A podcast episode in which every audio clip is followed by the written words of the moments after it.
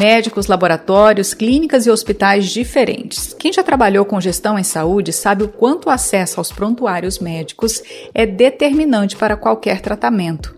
Mas os noticiários relatam os problemas nesse setor. E o que o blockchain pode contribuir para melhorar essa questão dos prontuários? A consultora em finanças, Emanuelis Manioto, dá uma pista. Que seria uma rede blockchain para circulação de informações de seguros, receitas médicas, prontuários quando você fica no hospital, faz um exame, tudo mais barato e com mais segurança do que é praticada hoje. Hoje, a gente não tem todas essas informações em um único lugar.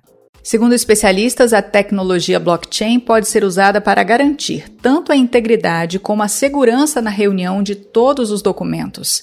Dessa forma, eles podem ser acessados pela equipe de saúde e pelos pacientes em tempo real, desde que munidos de códigos criptografados. Também pesquisadora e professora, Emanuele destaca que o blockchain pode ser muito útil para seguradoras de saúde. A partir do momento que a gente tem mapeado todas as informações desse cliente, a gente tem compartilhado o histórico dele, ficaria até mais fácil para o plano de saúde, por exemplo, sugerir: olha só, Manu, esse ano, né, você está com 31 anos, essa daqui é a lista de exames que você tem que fazer, baseado na sua idade, nos teus últimos exames médicos, né, e no teu, no teu nível de saúde atual.